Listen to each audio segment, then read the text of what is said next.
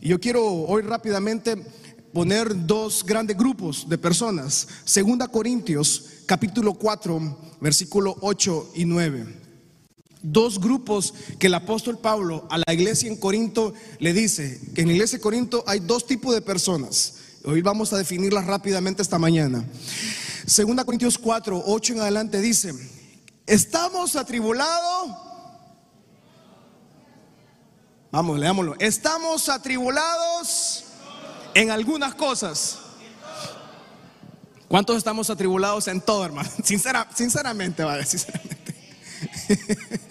estamos atribulados en todo. Pero dice el apóstol Pablo, pero no estamos. Estamos en apuros. Versículo 9. Estamos perseguidos. Estamos derribados. Dígalo conmigo, estamos derribados, pero no destruidos. Hay dos grupos de personas. El primer grupo son los que están atribulados, los que están en apuro, los que están perseguidos y los que están derribados. Entonces, ese es el primer grupo. El apóstol Pablo hace dos, dos equipos de personas, literalmente. Él, él divide los dos grupos de personas.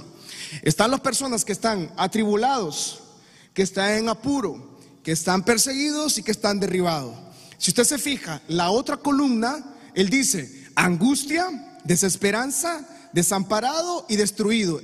Estas cuatro cosas, la siguiente columna, el apóstol Pablo dice, es cierto que vamos a tener circunstancias, pero usted escoge estar angustiado. La tribulación son circunstancias, son circunstancias externas. La angustia es interna.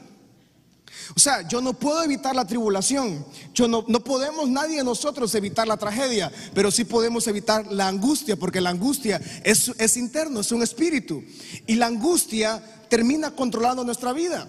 La angustia termina controlando nuestras emociones, nuestras decisiones, termina controlando nuestra familia, termina controlando lo que somos. Por eso el apóstol Pablo hace dos tipos de personas, dos grandes grupos. Y la hermano, mire, 2020 la pandemia ha sido tremenda. Y de remate viene el, huracán. Y de remate viene otro huracán. No, ya, ya, ya Dios, ya. Y el país, mejor ni hablar como está, ¿verdad? Ahí lo dejamos. Qué terrible. Pero usted y yo podemos escoger estar atribulados, pero no vamos a estar en angustia. Estamos en apuro, pero no estamos desesperados. Desesperanza, desesperado es una persona que está sin esperanza. Y alguien que no tiene esperanza no tiene, no tiene a Cristo en su vida. Porque Cristo es esperanza. Nadie que no tiene, que no tiene al Señor, no tiene esperanza. Las personas ponen su esperanza en amigos, en familiares, en, contactos. O sea, como yo le dije al inicio, ¿verdad? Hermano, literalmente, usted no tiene idea, ¿cuántos contactos tengo, tengo fuera? Y ninguno llamó toda la semana. Ninguno. Y contactos que yo en la vida le he pedido algo, nunca, porque yo jamás pido nada a nadie, nunca, nunca. De hecho, les he servido y ninguno llamó. Pero entonces la palabra me dice es que la esperanza nuestra no viene de los contactos, viene del poder del Señor en nosotros. Usted y yo somos portadores del poder de Dios en cada uno de nosotros. Podemos estar entonces atribulados, pero no angustiados. Diga conmigo, atribulado, pero no angustiado. En apuro, pero no desesperado perseguido, pero no desamparado, derribado, pero no destruido. Derribados, sí estamos derribados, puede ser, pero no estamos destruidos todavía. ¿Cuántos pueden decir amén? Diga conmigo, derribados, pero no destruidos.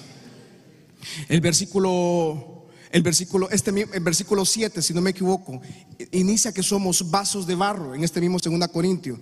Somos vasos de barro. El vaso de barro es algo frágil, totalmente se quiebra, es, es, es sencillo. Pero el apóstol Pablo dice, pero nosotros tenemos en esta vasija de barro imperfecta.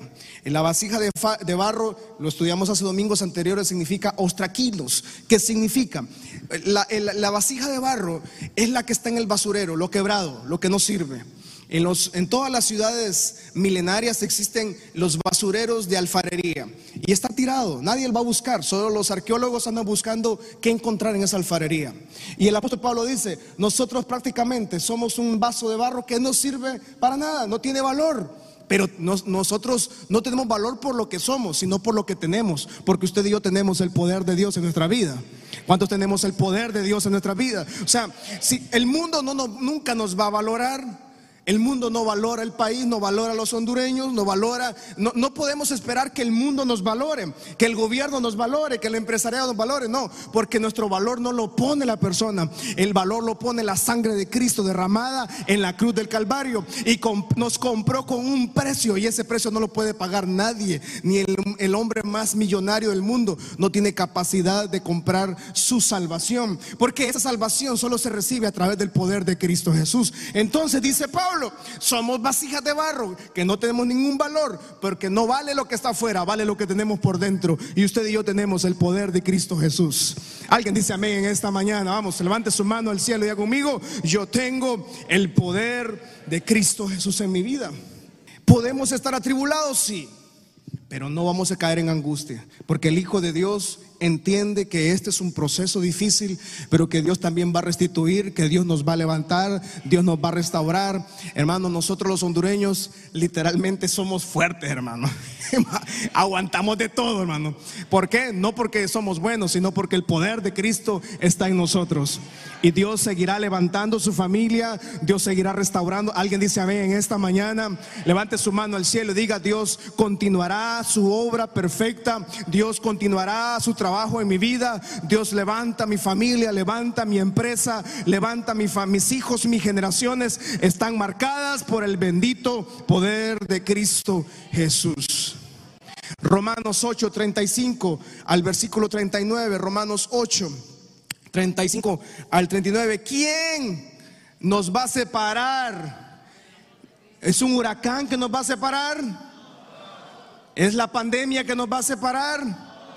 El gobierno nos va a separar. Las nuevas leyes que vengan de género y todo eso. Tribulaciones, angustia, persecución, hambre, desnudez, peligro o espada. Versículo 36 dice, como este Cristo, por causa de ti somos muertos todo el tiempo, somos contados como ovejas al matadero. Versículo 37, antes en todas estas cosas somos más que perdedores. Quería probarlo si estaba leyendo la Biblia usted, hermano. Somos más que... Yo sé que está con mascarilla, hermano, y es difícil gritar con mascarilla, pero yo entiendo, ¿verdad? Eh, somos más que... Por medio de aquel no somos vencedores por los talentos, no somos vencedores por el apellido, no somos vencedores por el amigo en el otro en otro en otro país, no somos vencedores por la visa americana, no somos vencedores por el título universitario, somos vencedores por el que nos amó en la cruz del Calvario, el poder de Cristo Jesús, el poder de la resurrección de la tumba. Ese mismo poder actúa y ese mismo poder está aquí en la iglesia Michalón, está ahora mismo en las redes sociales, está en la radio. El poder que levantó a Cristo de la muerte, ese poder está depositado en cada uno de nosotros. Levante su mano al cielo, diga, el poder de la resurrección está depositado en mi vida, está depositado en mi casa, está depositado en mis generaciones. Antes todas estas cosas somos no lo escuché. Casa Michalón. Podemos estar un poco cansados. Podemos estar atribulados. Podemos estar angustiados. Podemos estar con incertidumbre. Pero antes todas estas cosas somos Dígalo fuerte, soy más que vencedor. Saldremos adelante, ah, saldremos adelante, saldremos adelante. Ah, gritaremos victoria en el nombre de Cristo Jesús. Para el mundo es derrota, para el mundo es muerte, para el mundo es tragedia. Para el Hijo de Dios solo es momento de ver la gloria de Dios, solo es momento de ver el poder de Dios. Alguien está creyendo al Señor en esta mañana. Para el verdadero Hijo, para la verdadera hija de Dios, esta temporada solo es el motivo de ver la gloria de Dios, el poder de Dios haciendo milagros en nuestras familias.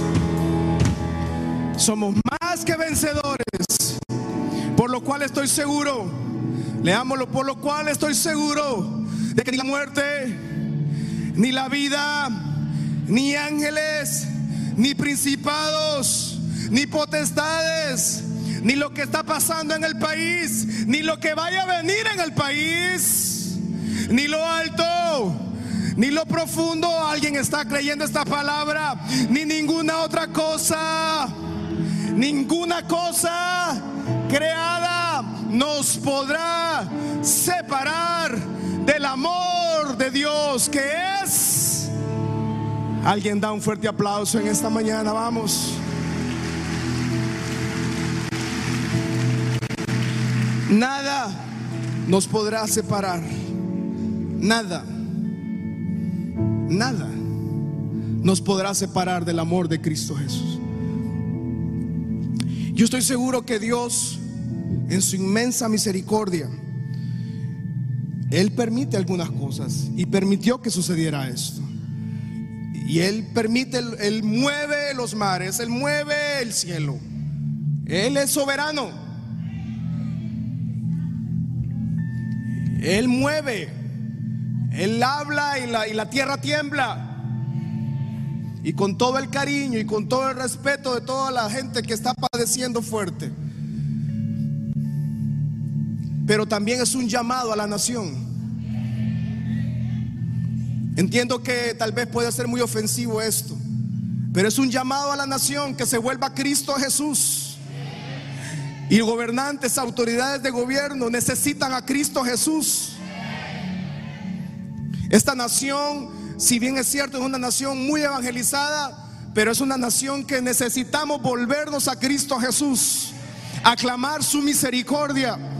Yo no puedo, no puedo pensar que es de la nada aparece lo que nos pasa y nos golpea a todos los hijos del Señor, a los que somos fieles, a los que somos justos. Yo no puedo pensar que es una causalidad. No, yo no puedo pensar que es algo que viene de la nada. No, es algo que Dios está mandando a llamar a esta patria.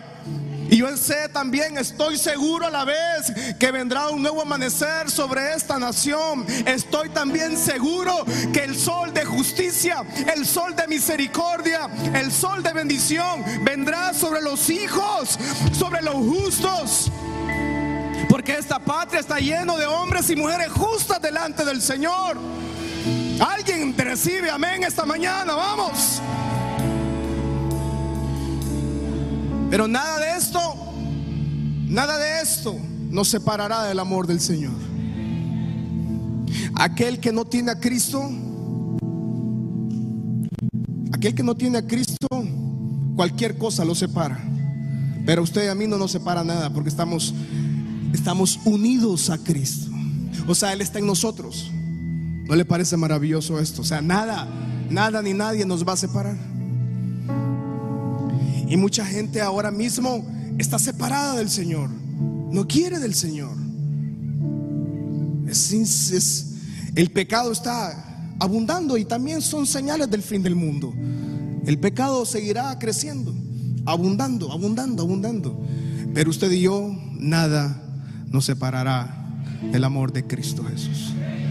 Levante su mano al cielo y diga conmigo, nada, nada me separará del amor de Cristo Jesús. Filipenses 4:13. Levanta su mano al cielo y conmigo todo. Allá en internet, en la radio, donde quiera que estén escuchando esta palabra, todo lo puedo en mis fuerzas, en mis contactos, en mis amistades en la, en la, en la lista de amigos de redes sociales. Todo, vamos, grítelo todo. Lo puedo en Cristo que me fortalece. Alguien dice amén en esta mañana. Vamos, dele fuerte ese aplauso. Pero todos no sabemos de memoria este versículo. Todos no sabemos de memoria este versículo, pero mire lo que dice el versículo 4. El apóstol Pablo dice, regocijaos en el Señor en algunos momentos de la vida.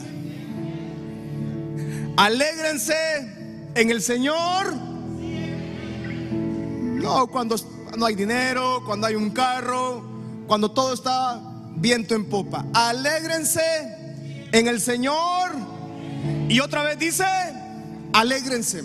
Y, todo el mundo puede leer este versículo. Ay, sí, ah, claro, es bonito para el pastor y para la gente decir si no, si no perdieron nada. Ah, claro, pero el apóstol Pablo, cuando escribe, alégrense, él está escribiendo esto en una cárcel de Roma. Está encarcelado. Está solo. Está angustiado. Está atribulado. Tal vez estaba con mucha, con mucha tristeza, mucha soledad. Y él manda a decirle a la iglesia en Filipo, señores, alégrense. Y la iglesia en Filipo recibe la carta, recibe el WhatsApp del apóstol Pablo y dicen ellos, el apóstol Pablo nos manda a decir que nos alegremos, pero él está peor. Él está peor que nosotros. Pero es que el apóstol Pablo no habla en sus fuerzas, habla en la fuerza del poder de Cristo Jesús. ¿Cuántos estamos llenos del poder de Cristo Jesús en nuestras vidas? Por eso Él dice, alégrense. Y usted me dice, pastor, qué mensaje ese más raro. Hermano, pero es que la alegría no viene en las circunstancias, la alegría viene de lo que nosotros cargamos y nosotros somos depósitos del poder de Cristo Jesús. Versículo 5 dice, nuestra gentileza sea conocida de todos los hombres, porque el Señor está cerca.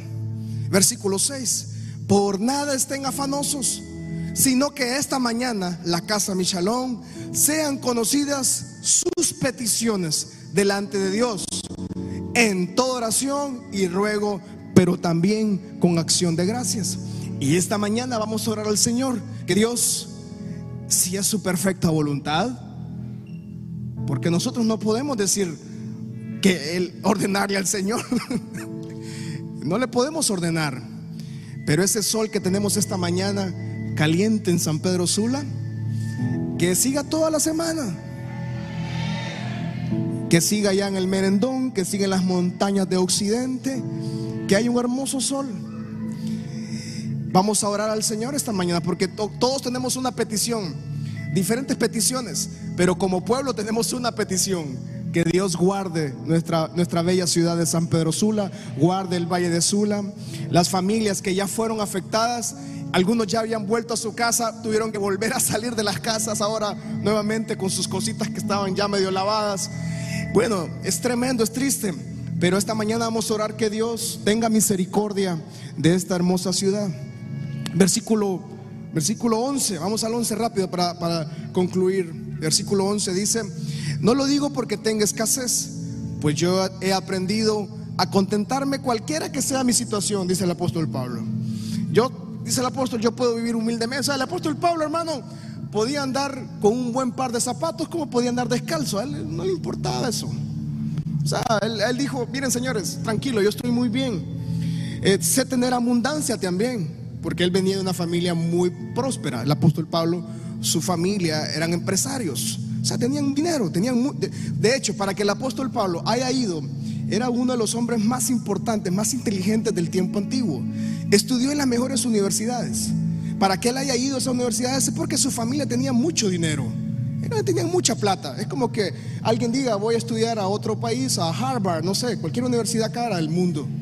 El apóstol Pablo estudió con los mejores filósofos. O sea, él venía de una familia muy rica y él dice, por eso él dice, miren señores, yo sé vivir sin nada. Yo también sé vivir con, con buenas cosas. Pero en todo y por todo estoy enseñado, dice él. Así, para estar saciado como para tener hambre, para tener abundancia como para padecer necesidad. Y todos nos sabemos el versículo 13. Dice, todo. Levante su mano al cielo y diga conmigo, todo. Todo lo puedo en Cristo que me fortalece. Recibe esa fortaleza del Señor esta mañana. Reciba su casa. Póngase de pie, por favor, en esta mañana, iglesia. Quiero que leamos salmos así como ya de pie. Salmos 121 en esta mañana. Salmos 121.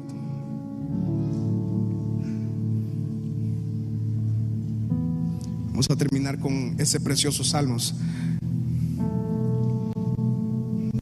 Salmos 121.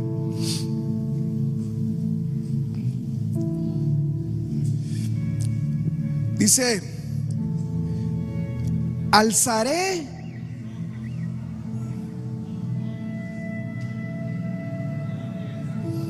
cuando los judíos les tocaba ir a Jerusalén a orar, ellos peregrinaban tres veces al año. Tres veces al año peregrinaban a Jerusalén, al templo. Y esto lo escriben y están caminando por, por, por cerros, por montañas totalmente áridas, desérticas. Entonces alguien escribe esto y dice, levanto mi, mi vista a los cerros, al merendón, al occidente, al oriente y el San Pedrano en este momento, el hondureño, nosotros que recién salimos de una tragedia y se avecina, según los pronósticos, ¿verdad? Otra tragedia. Entonces este, este capítulo es para nosotros, ¿verdad? Literalmente. Alzaré mis ojos de... Hermanos, ¿de dónde? ¿Quién, hermanos? Y ahora en este momento nos toca a todos como país, como iglesia, la gente que está conectada en internet, como, como, como comunidad que somos, como familia que somos.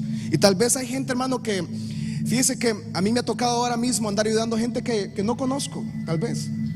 Yo estoy seguro que más de alguno de ellos, gente que adversa a la iglesia y adversa a los pastores, pero cuando uno, cuando uno da a la gente, uno lo da porque el pago viene del Señor, no viene de la gente, ¿verdad? Y no lo hace esperando un pago, sino que lo hacemos por voluntad propia. Pero ¿de dónde vendrá el socorro? ¿De dónde? ¿Quién nos va a ayudar en este momento? ¿Quién nos puede tender una mano en este, en este momento en la nación, en San Pedro Sula? Una ciudad devastada, no solo en la, en la tragedia, sino en la economía. Versículo 2 nos da una respuesta. Mi socorro, levante su mano al cielo y diga conmigo, mi socorro viene de Jehová que hizo los cielos y la tierra. Vamos, levante su mano, Padre. Nuestro socorro venga de ti en esta mañana, Señor. Esta mañana rogamos a ti por misericordia. Esta mañana pedimos a ti que tengas misericordia, Señor.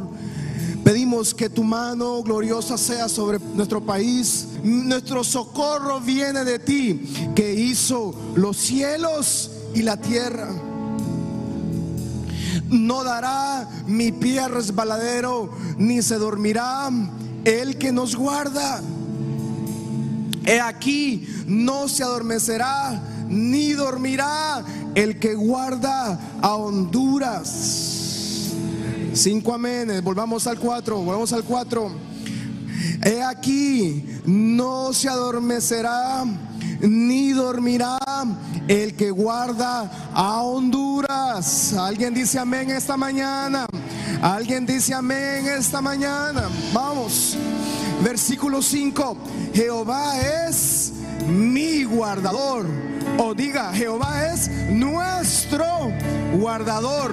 Jehová es nuestra sombra a mi mano derecha. El sol no nos fatiga de, día ni la luna de noche. Jehová te guardará de todo mal. Él guardará nuestra alma. Alguien dice amén en esta mañana. Dígalo fuerte, Jehová guardará mi salida y mi entrada desde ahora y hasta cuándo dice? ¿Hasta cuándo? Para siempre. Levante sus manos al cielo, adoramos al Señor, vamos.